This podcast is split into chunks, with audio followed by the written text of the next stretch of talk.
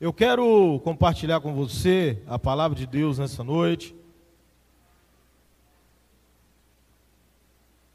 Prometo não tomar muito do seu tempo, mas trazer aquilo que o Espírito Santo de Deus tem gerado no nosso coração nas últimas semanas. Inclusive, a palavra dessa noite começou a ser gerada há algumas semanas atrás, que antecederam o encontro de adoradores. Eu tinha alguns textos preparados para ministrar aqui, com quem veio participar, pôde estar conosco.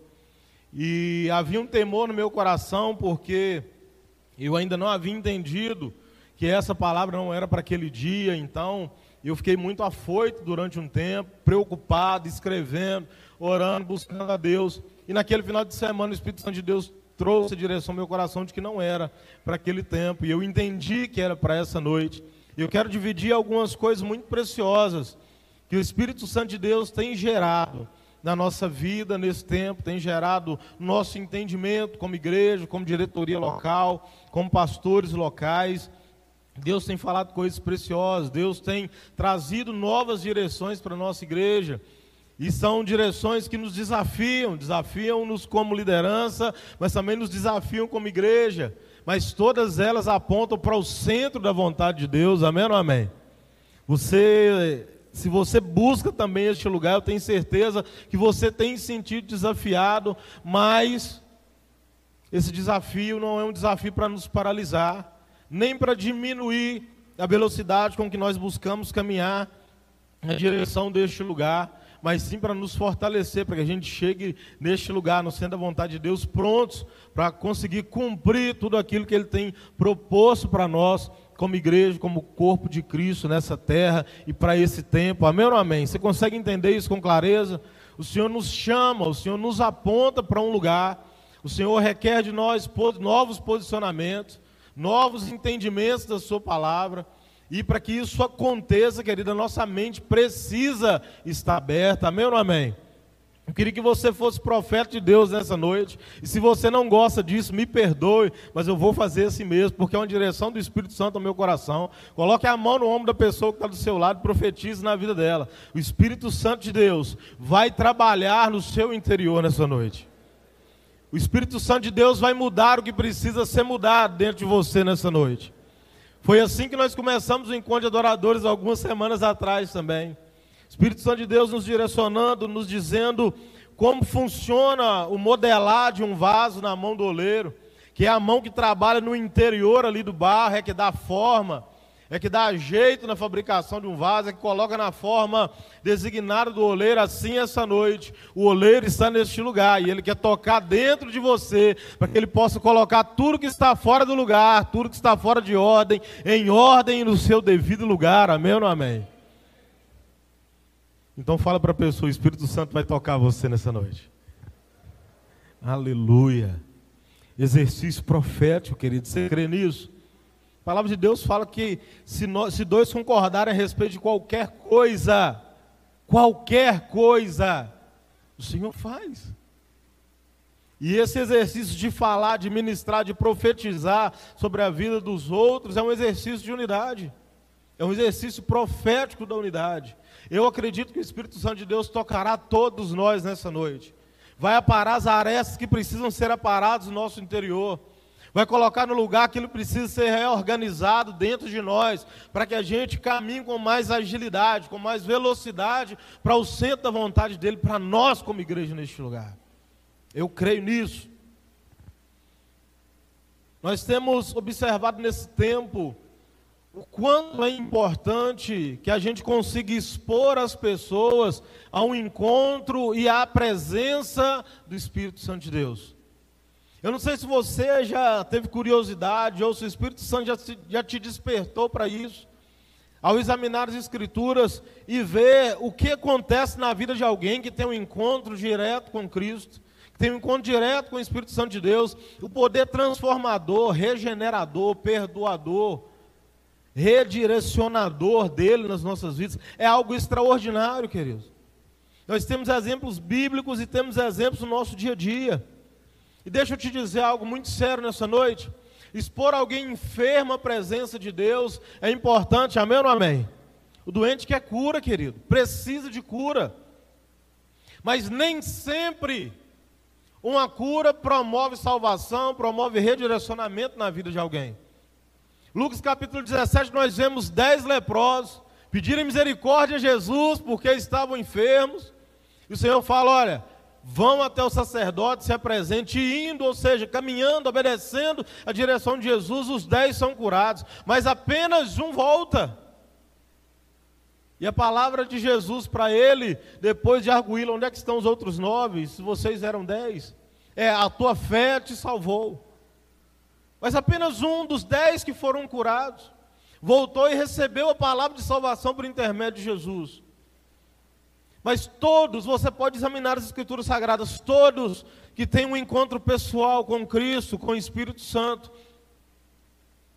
têm a sua vida transformada.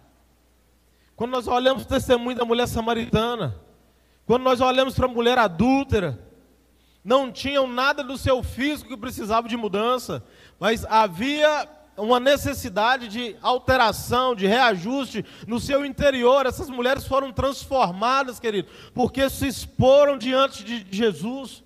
Jesus mudou sua história, não apenas em algo exterior, mas principalmente no interior. A transformação em Cristo, querido, ela vem de dentro para fora. Eu sei que durante muitos anos, né, a transformação na vida de alguém ela era evidenciada inicialmente com o que estava no seu exterior. Normalmente a pessoa, quando ela aceitava Jesus, a sua maneira de vestir mudava. Não é isso? A maneira de usar o cabelo mudava, de usar a barba para os homens mudava, as mulheres mudava. Isso era evidenciado por algo exterior. Eu não estou querendo dizer para você que o que acontecia estava errado de maneira alguma. Mas de muito pouco adianta uma mudança exterior sem uma real transformação interior. E essa transformação só vai acontecer mediante a exposição das pessoas, de nós, na presença do Espírito Santo de Deus. É isso que vai fazer com que a mudança exterior não seja algo momentâneo, não seja algo apenas para as pessoas verem. O que está no meu exterior precisa demonstrar como está o meu interior, amém ou amém? E é expondo as pessoas a presença do Espírito Santo de Deus que nós vamos alcançar este lugar. Nós precisamos levar as pessoas a se encontrarem com Jesus no maior número possível. Olhe bem para a vida de Paulo, querido. Perseguir os cristãos, mas ao se encontrar com Cristo, se apaixona por Ele, se apaixona pelos seus ensinamentos. E por causa disso, se tornou o maior apóstolo em número de, de implantação de igreja, de registros é, é, em textos bíblicos, o maior. Mas era o pior. Era o que perseguia, era o que matava, era o que mandava prender. Mas ao se encontrar com o Espírito Santo, toda a sua vida é transformada. Os próprios discípulos de Jesus, Querido, isso é tão necessário que Jesus fala para os seus discípulos quando é assunto ao céu: olha, fique em Jerusalém, porque precisa acontecer algo na sua vida. Você precisa ser exposto à ação do Espírito Santo. Preste bem atenção, o bispo Paulo pregou há algumas semanas que Pedro, mesmo tendo visto Jesus ressurreto, voltou a uma prática antiga da sua vida, voltou a pescar. Mas depois de ser exposto à ação do Espírito Santo, Pedro nunca mais volta a tocar as redes. Olha o quanto é importante nós termos pessoas expostas à ação, ao mover do Espírito Santo de Deus em suas vidas. É isso que transforma o nosso caráter, é isso que transforma as nossas reações, é isso que muda as nossas práticas e faz chegar com que o nosso exterior também aparente a transformação, a mudança do Espírito Santo de Deus em nós. Exponha todos quanto você conhece ao Espírito Santo. E você pode me perguntar, pastor, como que eu faço isso? Lá no seu trabalho, querido, seja você um agente expositor da pessoa do Espírito Santo. Mostre para eles, através da sua vida, da sua história, aquilo que Cristo já fez a você aquilo que o Espírito Santo de Deus já fez na sua casa, aquilo que ele já fez na sua família, aquilo que ele já fez na sua história. Não se envergonhe disso. Não se envergonhe disso, querido. se alegre, ocupe este lugar. O Senhor Jesus conta com você para que você seja um expositor da ação do Espírito Santo, aonde quer que você esteja. Amém ou amém? Você é essa pessoa? Ele pode contar contigo? Aleluia. Diante de tudo isso, eu quero convidar você a se expor mais uma vez ao Espírito Santo essa noite. A deixar ele mudar, querido, aquilo que precisa ser mudado. Eu acredito que nós estamos em processo de melhoria contínua até que Jesus volte, venha nos buscar, venha nos resgatar, nos dê um corpo glorificado, transformado, uma mente mudada. Até lá nós precisamos estar num processo de melhoria contínua. Hoje eu estou melhor do que ontem, mas estou pior do que amanhã, e esse é o meu desejo. De sempre estar assim, porque o dia que eu e você acreditarmos que já estamos no ponto certo, é sinal que o Senhor já pode nos recolher, amém ou não amém? A terra não comporta gente perfeita, querido. Porque a terra é corrompida pelo pecado. Então nós estamos num processo de melhoria contínua e o Espírito Santo de Deus quer que você se exponha a Ele nessa noite, para que Ele ministre nossos corações, para que Ele ajeite algumas coisas que precisam ser ajeitadas dentro de nós.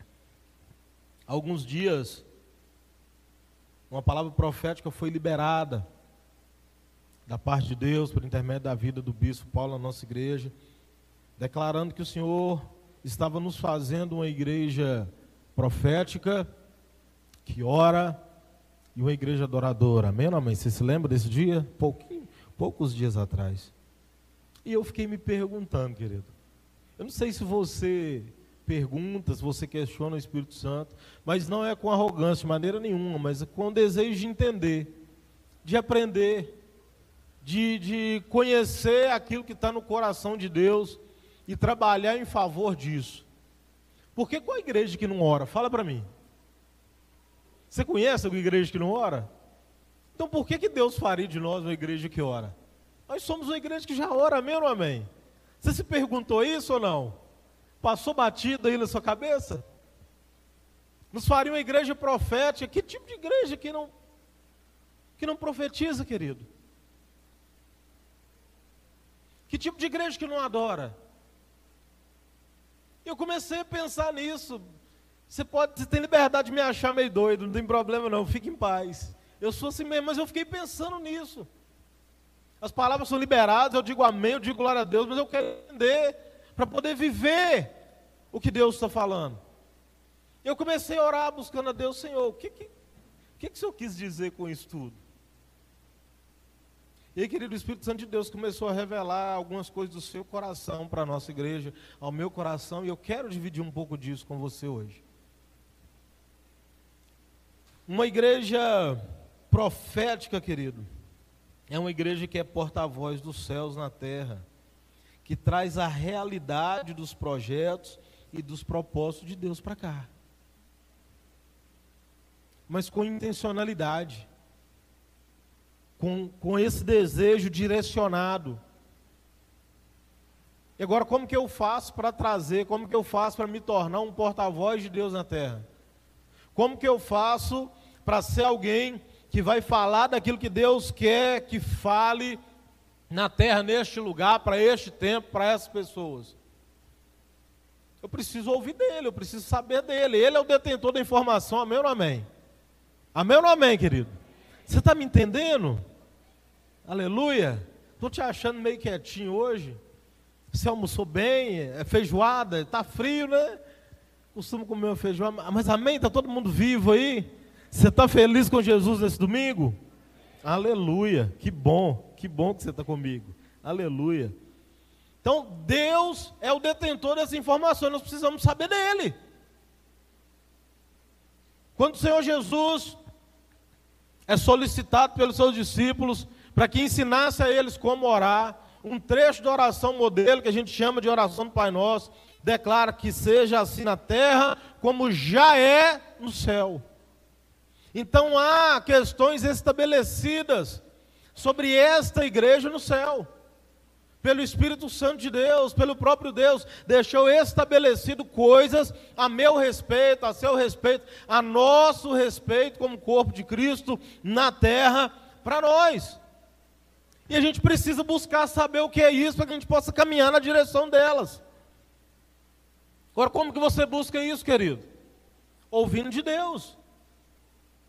Querendo saber olhando para o que Deus faz. Jesus nos deixou grandes ensinamentos. Olha, eu faço aquilo que eu vejo o Pai fazendo. Agora, como que ele sabia o que o Pai estava fazendo? É porque ele olhava para o Pai. E eu e você muitas vezes perdemos tempo olhando para outros lugares onde o Pai não está.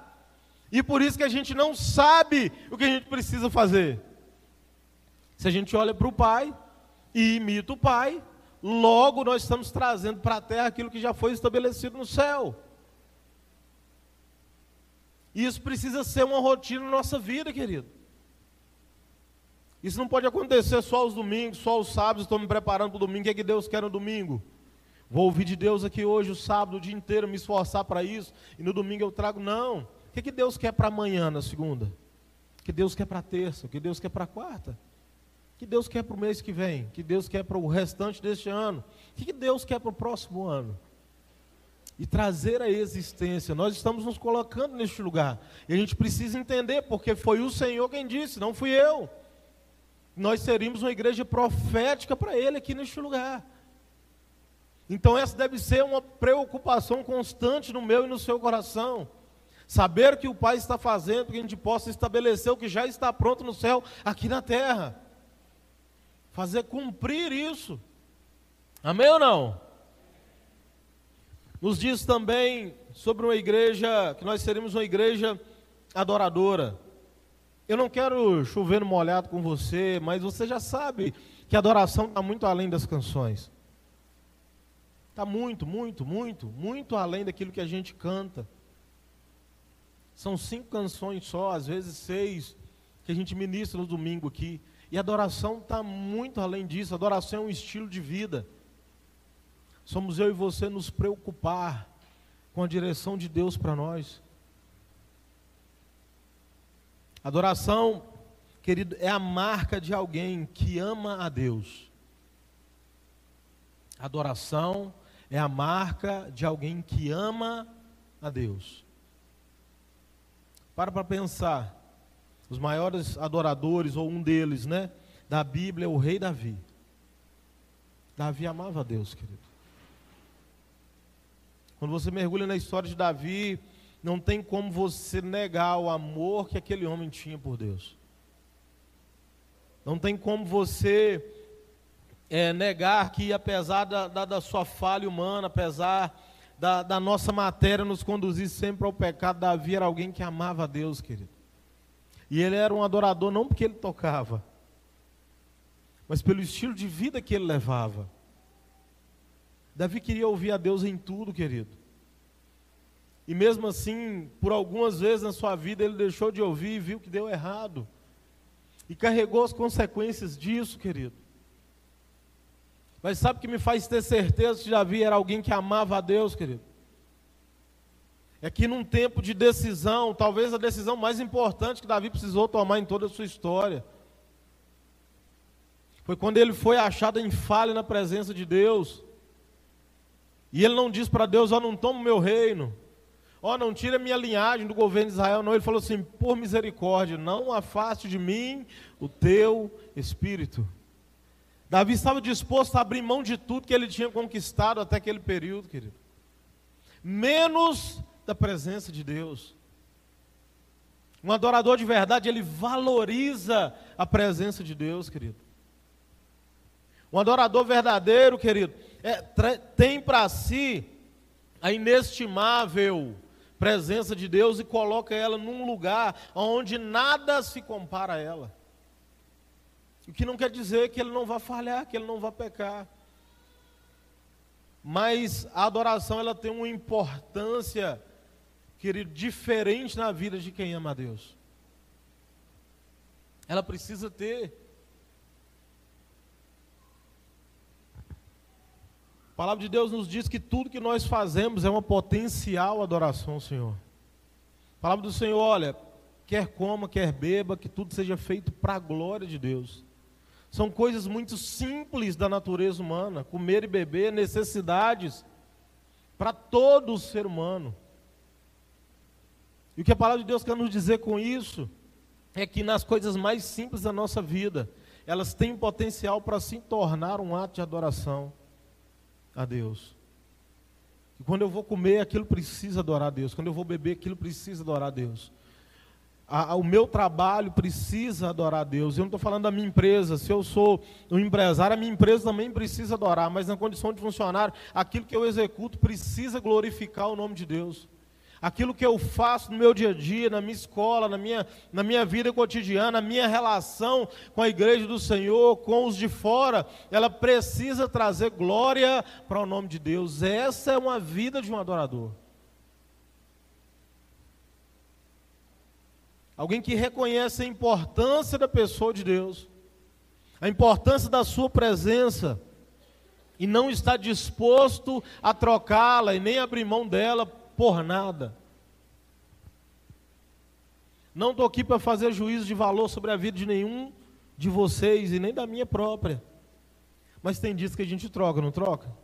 Tem dias que a gente troca. Tem dias que a gente troca a presença do Senhor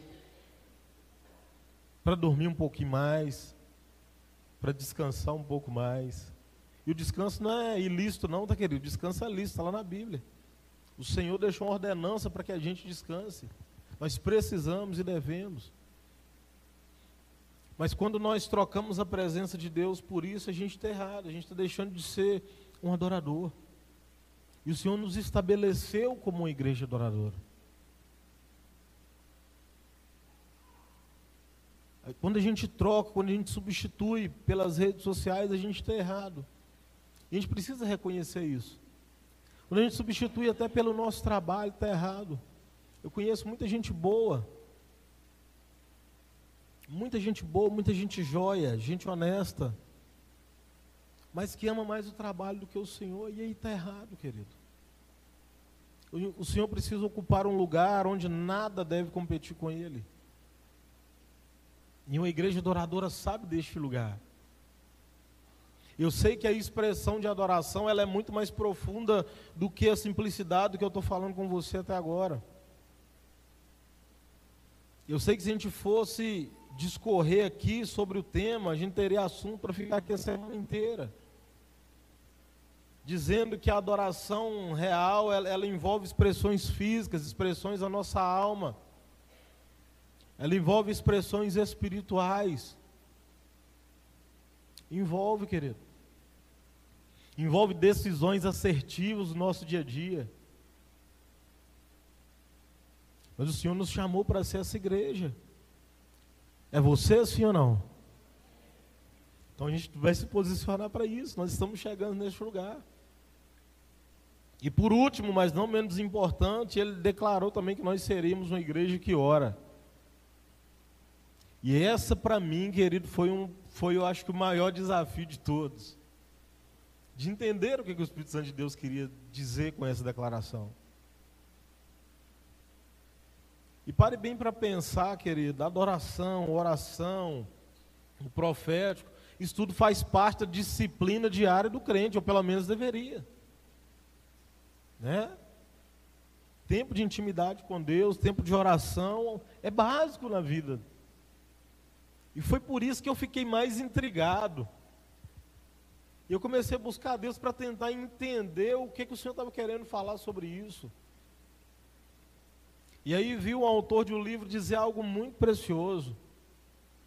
As nossas orações, orações das igrejas nesse tempo, não têm sido as orações nesse nível de fé e de confiança em Deus. E ele cita algumas coisas muito preciosas, e um, e um dos exemplos que ele cita é dos apóstolos caminhando, eles não oravam pelos enfermos, dizendo assim: se o Senhor quiser curar, que ele seja curado. Se o Senhor quiser salvar, que ele seja salvo. Se o, Senhor, se o Senhor quiser libertar, que ele seja liberto. Havia um nível de fé no coração daqueles homens e mulheres, queridos, completamente tomados e incendiados pela presença do Espírito Santo de Deus, que dizia para o coxo: levanta e anda, e os caras levantavam e andavam. Que dizia para o cego: enxerga, e eles enxergavam. Que dizia para o mundo: fale, e eles falavam. Que dizia para o demônio: sai em nome de Jesus, e eles saíam. E a gente morre de medo de chegar perto de um doente hoje e ele nos pedir oração. E a gente esconde a nossa incredulidade através das nossas palavras, Senhor. Se o Senhor quiser curar a dor de cabeça na vida desse irmão, Pai, se essa for a sua vontade, a gente se esconde atrás de Jesus. Esconde a nossa incredulidade, a nossa falta de fé atrás dele. Queridos, os grandes homens que mais se dedicaram a Deus e que estão registrados na Sua palavra, era alguém que tinham intenções grandiosas e uma fé extraordinária em Deus nas suas orações. Quando eu e você olhamos para Daniel, que sabendo que não poderia orar, não mudou em nada a sua postura de oração, porque o rei falou que ele não podia. Ele orava com a janela aberta no seu quarto, ele continuou orando três vezes por dia, sim. Nós vemos homens audaciosos como Moisés, que falavam diretamente com Deus, agora dizer, Senhor, permita que eu te veja. Permita que eu te veja. O Senhor quer levantar uma igreja que ora nesse nível de fé e de intensidade, querido. Ele tem algo queimando no meu coração há alguns meses, eu tenho compartilhado com o bispo isso. E eu estava achando que era algo que aconteceria na nossa região. Não, mas pelo que eu estou entendendo, é algo que vai acontecer em todo o Brasil. Vai chegar um tempo, querido, que as igrejas vão para as ruas. E nós levantaremos as nossas mãos. E as pessoas serão curadas. As pessoas serão libertas. Querido, eu, eu me lembro na minha infância de, de, de ver muitas cruzadas que a Assembleia de Deus fazia aqui na nossa região. A Léo e Isaac vou saber, no campo de São Cristóvão, muitas vezes, aqui na feira. Eu vi muitos cadeirantes se levantarem. Eu vi muitos cegos enxergando, querido. Querido, eu vi mudos falarem, querido. O que que aconteceu com essa igreja? Porque Deus continua o mesmo, sim ou não? O poder do nosso Deus, ele não se esgota ele não perde validade, ele não para no tempo. Então quem mudou? Foi a igreja. Que perdeu essa fé em acreditar que pode se declarar para alguém doente que ele vai ser curado e ele ser curado. Mas aí a gente passou a se esconder, esconder a nossa incredulidade atrás das nossas palavras. Não, se não curou é porque Deus não queria. Querido, se Deus quer curar todos, quer salvar todos, Ele não quer curar, não. Está escrito na Sua palavra que a vontade dele é que ninguém se perca. Se Ele não quer que se perca, Ele não quer que cure também, não.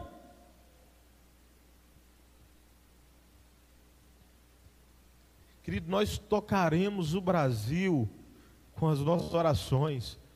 Nós vamos mudar a história deste país através das nossas orações. Querida, as portas do inferno não vão prevalecer diante dessa igreja que ora.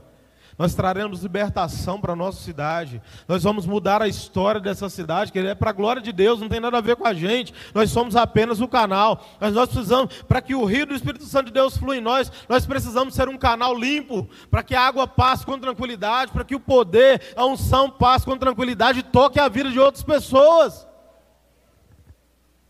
A incredulidade se tornou um tampão na nossa vida. Está impedindo que a unção flua de nós para outros.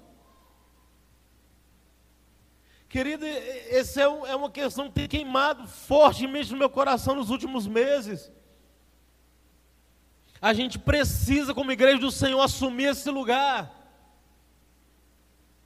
E a sua pergunta pode ser, pastor, mas como que eu começo isso? Começa lá na sua casa.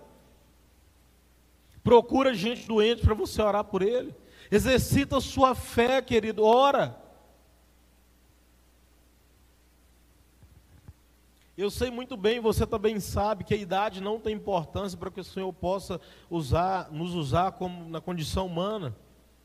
Deus não importa se é criança, se é jovem, se é adolescente, Deus busca um coração disponível e uma fé inabalável. E às vezes ele olha para nós e até acha um coração disponível, mas não acha a fé. Ou às vezes olha para nós, às vezes olha para nós e acha a fé, mas não acha um coração disponível.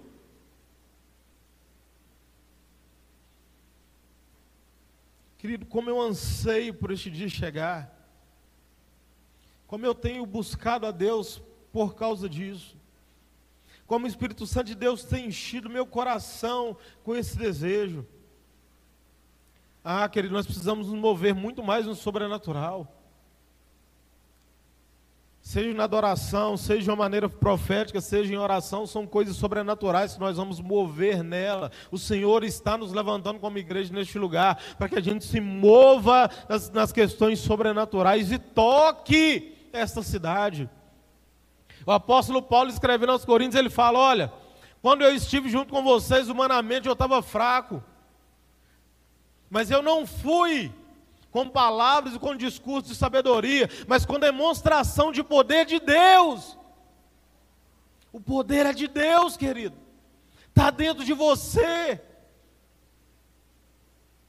Você não sente um dínamo, uma unção, o fogo do Espírito Santo de Deus tocar teu coração, não. Isso não te incomoda, não, não te perturba ver alguém doente e você não orar por ele, não. Ver alguém precisando, isso não te incomoda. Isso precisa nos incomodar, querido. Isso precisa nos incomodar como igreja, como o povo que Deus está separando para fazer isso, isso não estiver acontecendo, isso precisa te incomodar, me incomodar profundamente. Começa lá na sua casa, o Espírito Santo de Deus quer usar você, amém ou amém? O Espírito Santo de Deus quer usar a sua vida, amém ou amém? O Espírito Santo de Deus quer que você seja o instrumento para ser cura onde você estiver. Ele conta com você, querido. Ele conta comigo, ele conta com você. Ele espera que você seja o diferencial onde você está, não com a sua inteligência e capacidade, mas sim com a sua fé. A sua fé sendo praticada diariamente, orando pelas pessoas, impactando as pessoas, trazendo o evangelho da verdade, trazendo o evangelho de Cristo, trazendo a manifestação do poder do Espírito Santo de Deus aonde quer que você estiver. Ele conta conosco para isso. Ele conta conosco, movendo como corpo dele neste lugar. Nesta cidade o Senhor nos estabeleceu assim. Abra sua Bíblia comigo, Romanos capítulo 12.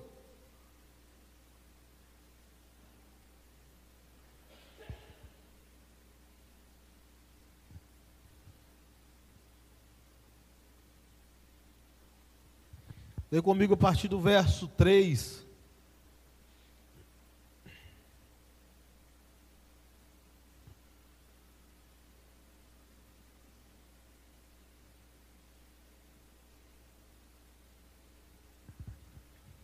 Carta de Paulo aos Romanos, capítulo 12.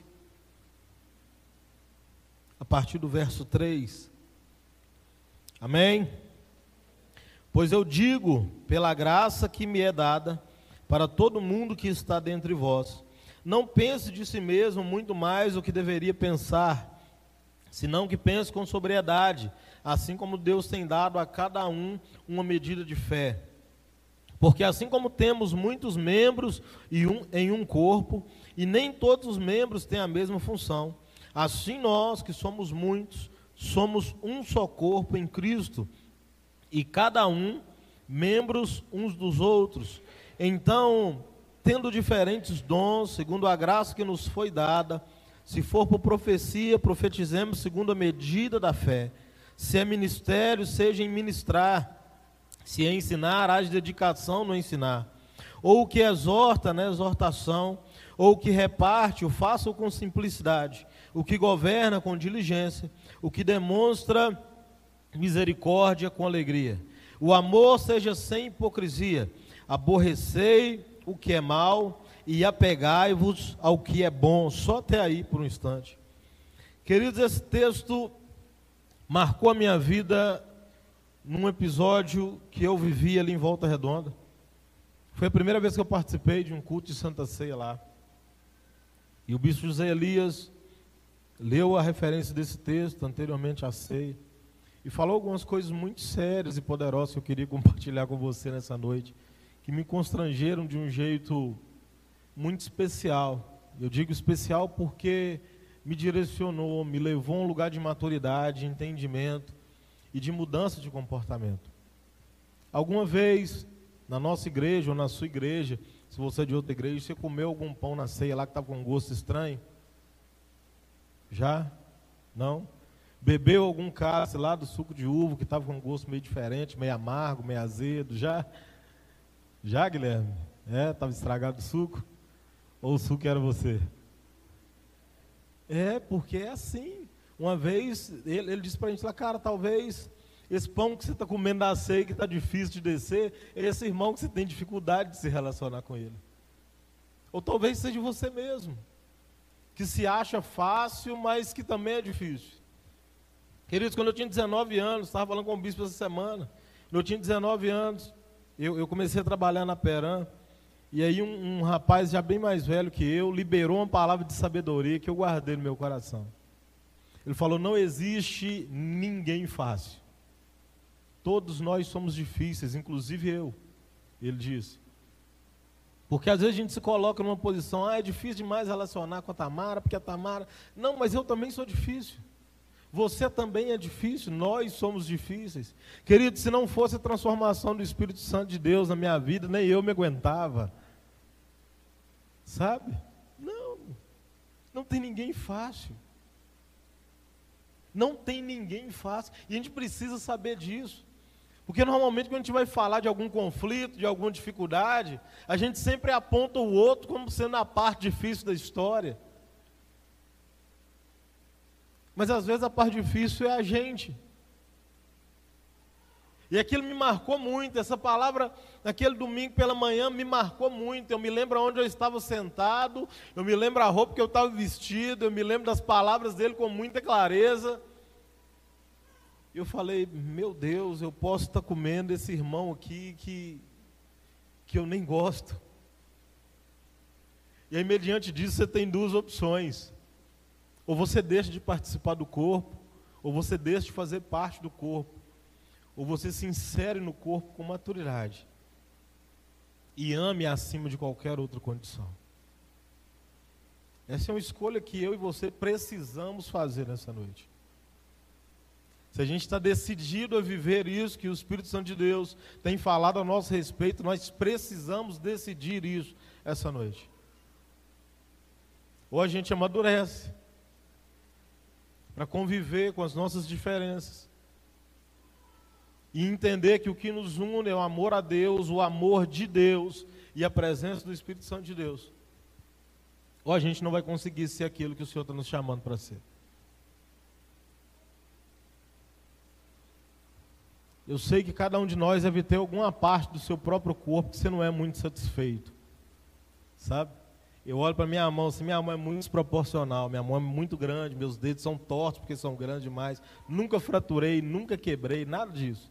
Mas eu olho, eu olho com um pouco de insatisfação para eles, sabe? Principalmente quando eu estou tocando violão, eu fico olhando como é que vai sair lá na imagem essa mão esquisita minha, toda torta. Eu fico pensando nisso, sabe? Mas você me perguntar assim, você prefere ficar com seus dedos tortos ou sem eles? Eu prefiro ficar com eles. Quero meu corpo inteiro. Querido, eu sou tão sistemático com esse negócio. Que eu nunca arranquei um dente da minha boca. Eu tenho todos. Até o siso eu tenho. Eu tive muitos, tive seríssimos problemas de amidalite a vida inteira. As minhas amígdalas são maiores do que o normal, e para quem canta isso é uma dificuldade, porque qualquer ventinho, qualquer infecção, qualquer inflamação, ela cresce, tampa o canal de respiração, a gente quase morre. Eu quase morri muitas vezes por causa disso. Mas falaram comigo assim, eu fui no médico e ele falou, não, rapaz, pode operar, isso não tem serventia nenhuma. Eu não consigo imaginar o meu Deus, que é o grande arquiteto de todo o universo, me fazer com uma parte do meu corpo que seja inútil. A medicina pode não ter descoberto ainda uma função para a amígdala, mas para mim ela não sai de mim, não. Só se Deus mandar. Só se Deus arrancar ela de mim. Mas a gente vive fazendo isso no corpo de Cristo. A gente quer cortar pessoas. Ah, porque não me agrada essa parte, eu quero arrancar ele fora. Mas o corpo de Cristo é um corpo perfeito, amém ou não amém? É um corpo perfeito, querido.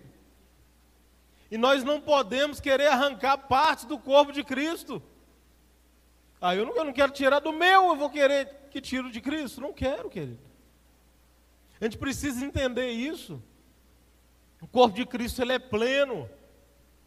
A mão é igual ao pé? Não. Ela é diferente, mas ela tem menos importância? Não. E é isso que Paulo está dizendo aos romanos aqui. Ó. É isso que ele está dizendo para eles. Eu sei que pode até haver alguma insatisfação com você em alguma parte do seu corpo. Mas cortar ela ninguém quer, eu tenho certeza.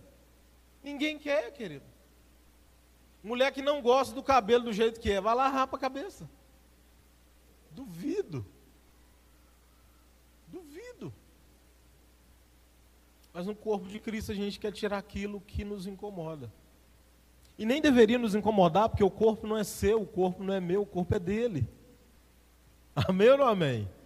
É dele.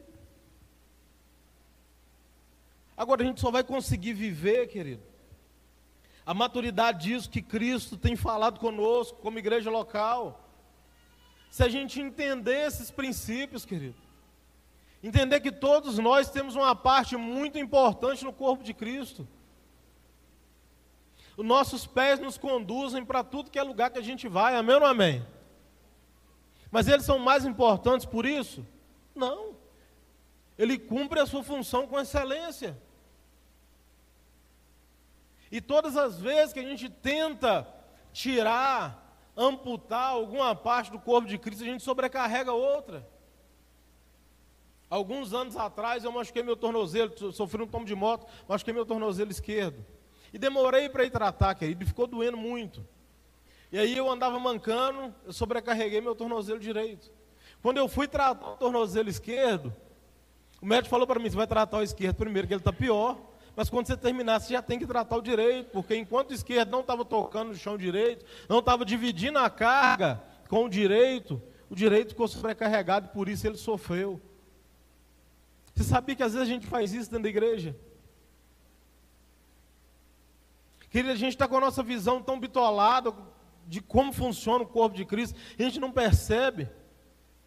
Quantos ministérios você acha que precisa funcionar para que a gente tenha um culto como esse? Quantos?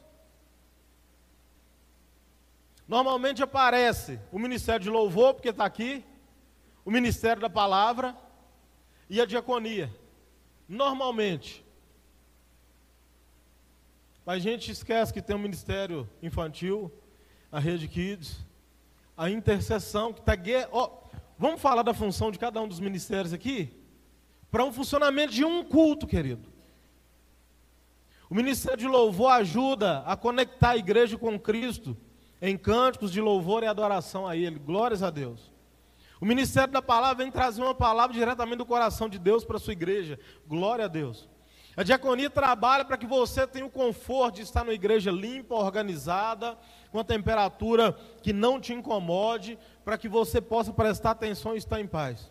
O Ministério Kids funciona para quê? Para que você tenha aqui um tempo de culto a Deus, que seu filho consiga ter na linguagem dele lá com os maiores, e as crianças possam estar aqui em cima, guardados e muito bem cuidados, para que você possa participar do culto aqui o Ministério de Comunicação funciona e trabalha fervorosamente para que quem não pode estar nesse lugar congregando fisicamente esteja recebendo também a palavra lá na sua casa.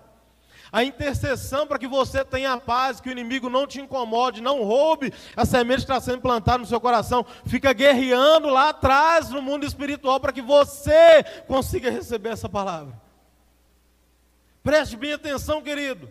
Quanta gente precisa trabalhar e trabalhar em unidade, no mesmo propósito, para que a gente consiga ter um culto ao Senhor.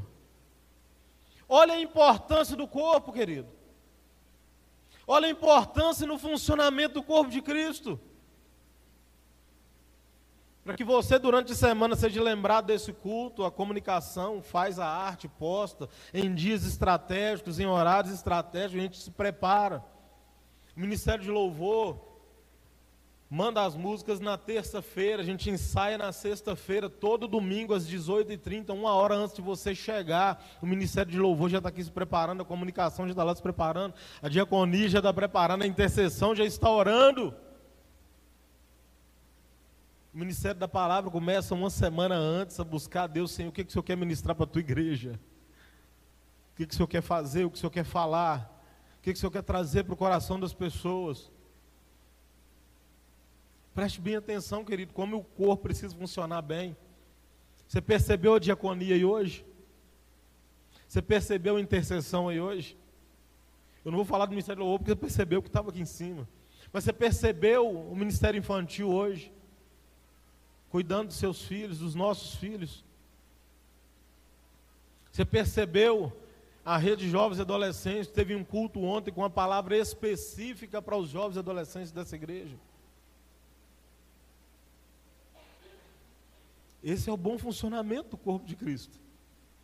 Você percebeu que tem diáconos que não estão aqui cantando, não estão aqui no conforto térmico, não estão aqui sentados, mas estão lá no estacionamento, no frio, uma hora dessa, vigiando seu carro para que você possa estar aqui tranquilo, cultuando a Deus.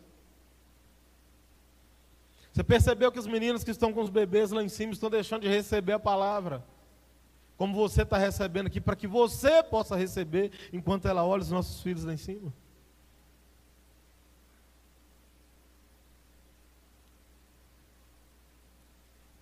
Assim é o bom funcionamento do corpo de Cristo. Mas todos são importantes. Todos são, queridos.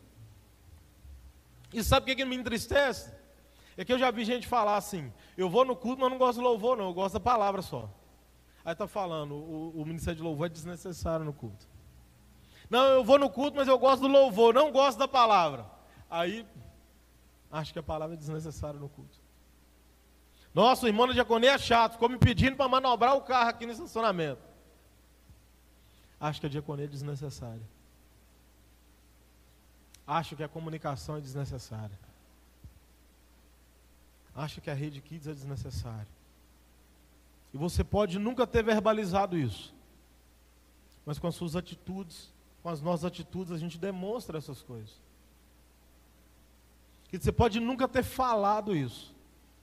Mas a maneira como você trata um diácono quando você entra nessa igreja, ou em qualquer outra igreja que você for, vai demonstrar o tamanho da importância que você dá a esse ministério. A glória de Deus não acontece na nossa igreja de verdade, mas eu já vi isso acontecer. Quando os presbíteros vêm ministrar, alguns escolhem, eu quero que fulano ora por mim. Mas às vezes a palavra que Deus tem para te entregar está na vida daquele que você não quer.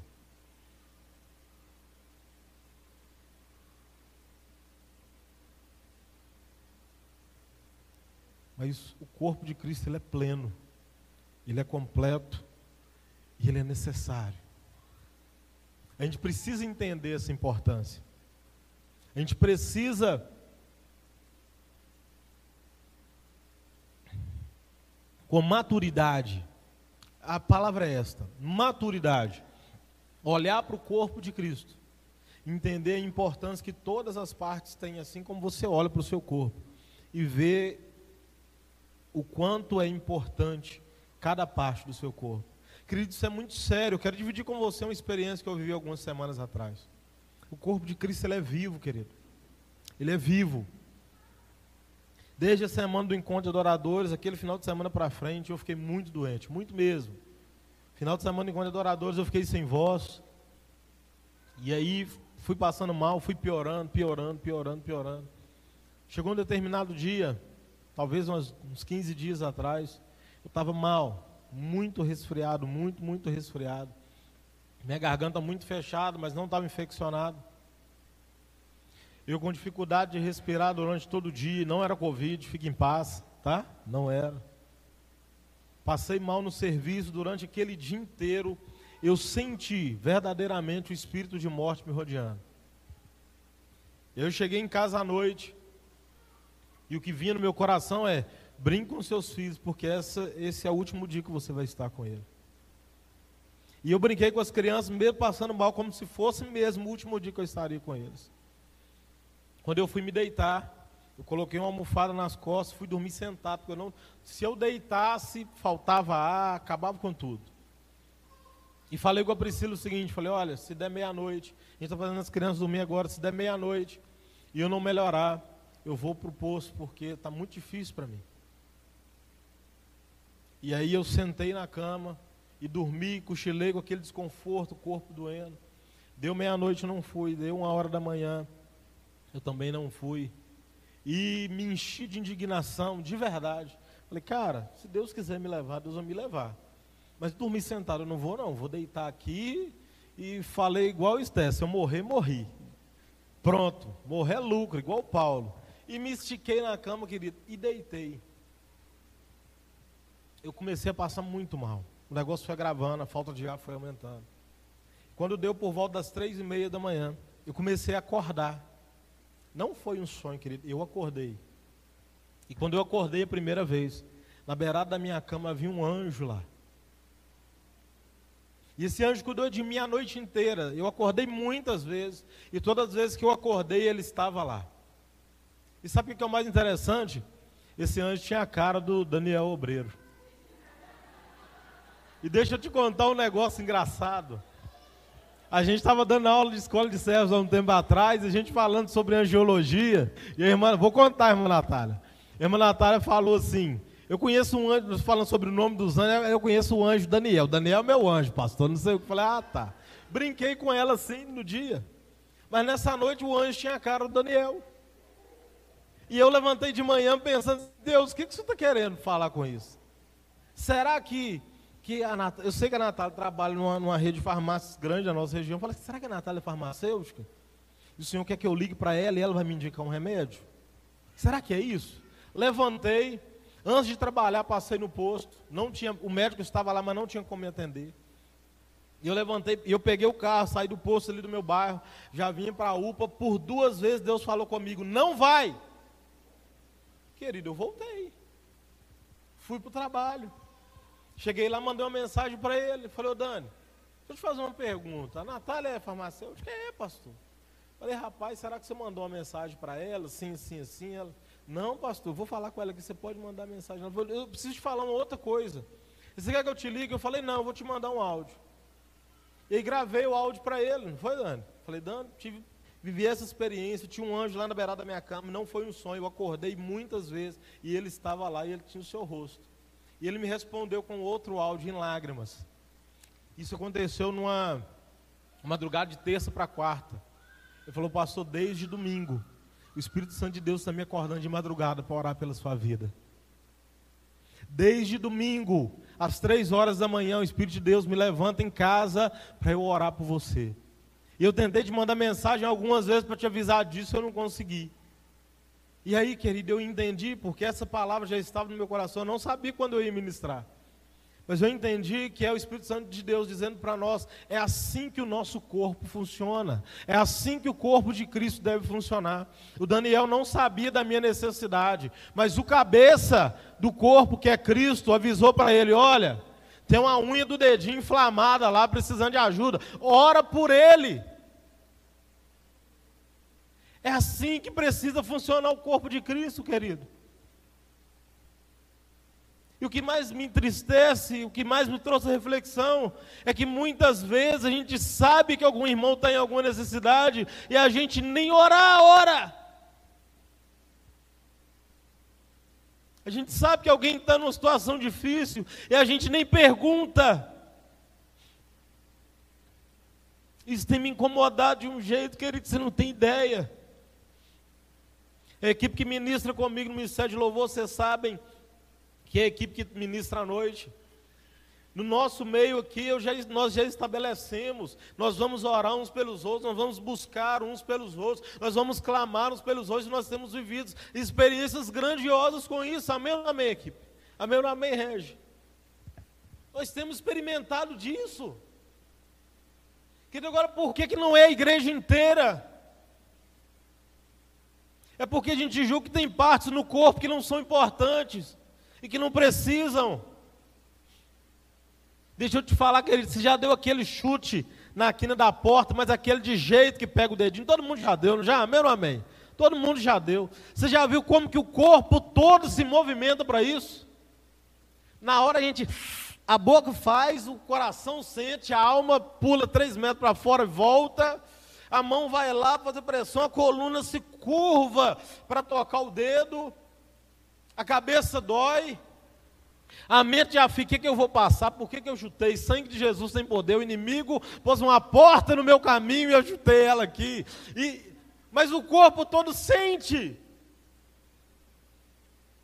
Mas a gente, muitas vezes, no nosso dia a dia, trata como se houvesse partes do corpo de Cristo que estão mortas. Porque a gente está vendo ela tomar pancada e a gente não faz nada. Quem aqui já participou do ministério de intercessão ou participa? Você sabe o que, que é, né, querido? Está intercedendo por alguém que vai ministrar a palavra. Você sabe o que, que é. Você sabe o quanto que a gente sofre, o preço que a gente paga por isso. Você sabe como que não é fácil, querido. Não é fácil, querido. Não é fácil. E se você perguntar assim, qual é o ministério que as pessoas menos querem entrar? Intercessão. Não aparece. Não tem visibilidade. Ninguém fala nada. A gente só lembra dele quando a gente tem alguma necessidade. Estou doente. Liga para os irmãos da intercessão. Estou passando mal. Liga. Tem um ataque do diabo na minha casa. Liga para. Mas é um ministério altamente necessário, precisa funcionar no corpo de Cristo. Precisa, querido. Tem um povo pagando preço para esse culto acontecer. Não olha não, não olha não para não, não ficar orgulhoso. A irmã Cleonice está lá atrás. Ó clamando, guerreando, uma espada de fogo de 5 metros na mão dela, espantando demônio ali, para que eu e você possamos receber a palavra do Espírito Santo. Queridos, eu já vivi tanta experiência extraordinária com a intercessão, manifestação demoníaca, assim, para que iria atrapalhar o culto. A gente pastoreando na, na Lagoa do Pau certa vez, Começamos um culto e o culto estava uma bênção. No meio do culto, uma confusão. Os aparelhos de som da igreja parando de funcionar, aquela guerra danada. Eu cheguei em casa arrebentado, dores físicas. Falei, Deus, tem misericórdia. Eu não aceito isso, não, Senhor. Diabo entrando dentro da igreja e fazendo arruaça no nosso meio, atrapalhando o culto ao Senhor, é para o Senhor. E comecei a clamar, Senhor, me mostra, me mostra, me mostra, para a gente poder guerrear no meio da semana. Rafael, que hoje é o pastor que está lá, fala, pastor, eu vi um negócio acontecendo domingo passado extraordinário. Um cara que veio visitar nossa igreja, no final do culto ele fez assim, assim, assim na porta. Falei, o quê? O Espírito Santo. Foi através dele que o diabo entrou. Eu falei, tá. Deixa ele comigo. Chamei o pessoal da intercessão, falei, ó, domingo, se o fulano de tal vier na igreja, nós vamos orar aqui e nós vamos falar, Deus, ele pode entrar, mas o demônio que acompanha ele para perturbar o culto não entra. Sabe por quê, querido? Muitas vezes essas pessoas nem sabem que estão sendo usadas pelo diabo para perturbar um culto. Carecem de salvação também. E a nossa guerra não é contra a pessoa, mas contra a entidade maligna que trabalha junto com ela. E aí, querido, para a glória de Deus, esse camarada chegou, o culto ainda não tinha começado. Ah, querido, eu, eu quase nunca oro assim na frente da igreja, porque senão pode até assustar as pessoas, né? Mas Deus me deu uma autoridade naquele dia. Eu já sinalizei para a intercessão, a intercessão entendeu o mistério. E eu fui orar, falei, Senhor, passa um fogo dentro dessa igreja aqui agora. As pessoas podem ficar. Se tiver algum demônio alojado que veio escondido, não fica não, Senhor. Mete fogo agora, Pai. Nós não aceitamos e entramos naquela guerra de intercessão pesada. Primeira música do louvor. O cara levantou passando mal. Lá no Lagoa do Pau tem ar-condicionado também, hein, querido. Calor, gente, tô calor, não estou aguentando, estou passando mal. Nossa, está um calor terrível. Foi embora, querido. Nunca mais pisou na igreja. Eu queria que ele tivesse voltado. O demônio não, mas a pessoa dele, porque precisa de salvação. Mas preste bem atenção na importância que tem o ministério de intercessão na igreja. Preste bem atenção nisso, querido. Não é à toa que o Senhor tem nos chamado para este lugar. Mas deixa eu te dizer, a minha ideia, a ideia dessa palavra nessa noite não é promover ministério nenhum, mas sim promover o corpo. A ideia é promover o corpo de Cristo. É promover o cabeça desse corpo que é Cristo. É promover maturidade na minha e na sua vida, para que a gente entenda a importância que cada um tem no corpo. Todas as partes do corpo, elas são extremamente importantes. E quem define a importância dessas partes não somos eu e nem você. Quem define é o dono do corpo, que é Jesus. Você consegue entender isso com clareza? Você consegue entender isso com maturidade nessa noite? Se nós queremos viver tudo aquilo que o Espírito Santo de Deus tem nos prometido, tem nos apontado, nós precisamos amadurecer nossa mente. Nós precisamos transformar nossa mente, assim como o apóstolo Paulo fala. Não se conforme com este mundo, mas renova a sua mente, renova a sua mente, querido. Nós precisamos entender e viver isso. Toda a parte do corpo é importante, querido. Profetiza mais uma vez na vida desse irmão que está do teu lado e tomara que seja alguém que você não gosta. E fala com ele assim: Você é muito importante nesse corpo. Fala para o irmão de trás, porque do lado normalmente só senta quem a gente gosta. Fala para de trás. Fala aí, você é muito importante nesse corpo. Você é o cara desse corpo, cara. Você é muito importante nesse corpo. Querido, eu quero viver as promessas que Deus tem para essa igreja, mas só se for junto com você. Eu quero viver tudo que Deus tem prometido para nós, mas só se for com você, querido. Eu só não aceito você estar junto se Deus não quiser que você esteja, ou que eu não esteja, mas se Ele quiser, eu quero viver tudo que Deus tem prometido para nós junto com você. Eu quero que você saiba que eu te considero extremamente importante, independente do que você faz aqui na igreja. Eu considero você uma parte essencial desse corpo, independente daquilo que você exerce de atividade nesta igreja. Eu não quero somente ir para o céu com você, não, querido. Eu quero viver o céu na terra junto com você. Há um céu na terra para a gente viver. E eu quero viver isso junto com você, querido. Foi o Espírito Santo de Deus quem nos ligou, não foi o homem. Ele pode usar pessoas para te convidar para estar num lugar e você se ligar, mas quem tem o poder de fazer essa ligação, querido? Preste bem atenção, é Ele. Nós não somos um ajuntamento de pessoas, nós não somos um aglomerado de gente. Nós somos junção. E para ser junção precisa estar ligado, querido. E não é costurado, não. É uma emenda mais perfeita do que a da aliança que está na sua mão aí, do anel que está na sua mão, se você estiver usando. Tenta encontrar. Acha a emenda aí. Só se o ourives for ruim, para você conseguir encontrar. Do contrário, você não acha a emenda na sua aliança. Eu quero dizer para você que a nossa ligação, ela precisa ser nesse nível. As pessoas não sabem aonde começa você, onde termina você e começa eu, onde termina eu e começa o outro. As pessoas não podem ver essa diferença. Porque assim é o corpo. Assim é o corpo. Completamente ligado. Nós temos as nossas atividades definidas de acordo com o chamado de Deus para cada um de nós. Mas o chamado de todos nós é importante para Deus. Amém ou amém? Eu tenho certeza que apesar de a maioria de nós estar sentados aí agora ouvindo, você tem um chamado importante em Deus. Você tem uma função importante no corpo de Cristo. E esse valor está por causa dele, esse valor existe por causa dele. Não tem a ver com você nem comigo. É por causa dele, porque ele te chamou para ocupar este lugar. E é um privilégio estar neste lugar. E você precisa entender que o Senhor tem te chamado para o, o que for que você faça no meio da sua igreja. É importante. Pastor, mas ninguém vê. Ninguém quem, querido? Quem mais além de Jesus precisa ver o que você faz? Quem mais? Porque se você está fazendo para Ele, quem mais precisa ver o que você está fazendo? Quem mais precisa saber, querido? Eu quero estar nesse lugar com você. Eu quero ser essa igreja profética. Essa igreja que ora e essa igreja adoradora. Eu quero ser junto com você. Fique de pé. Ministério de louvor, me ajude, por favor.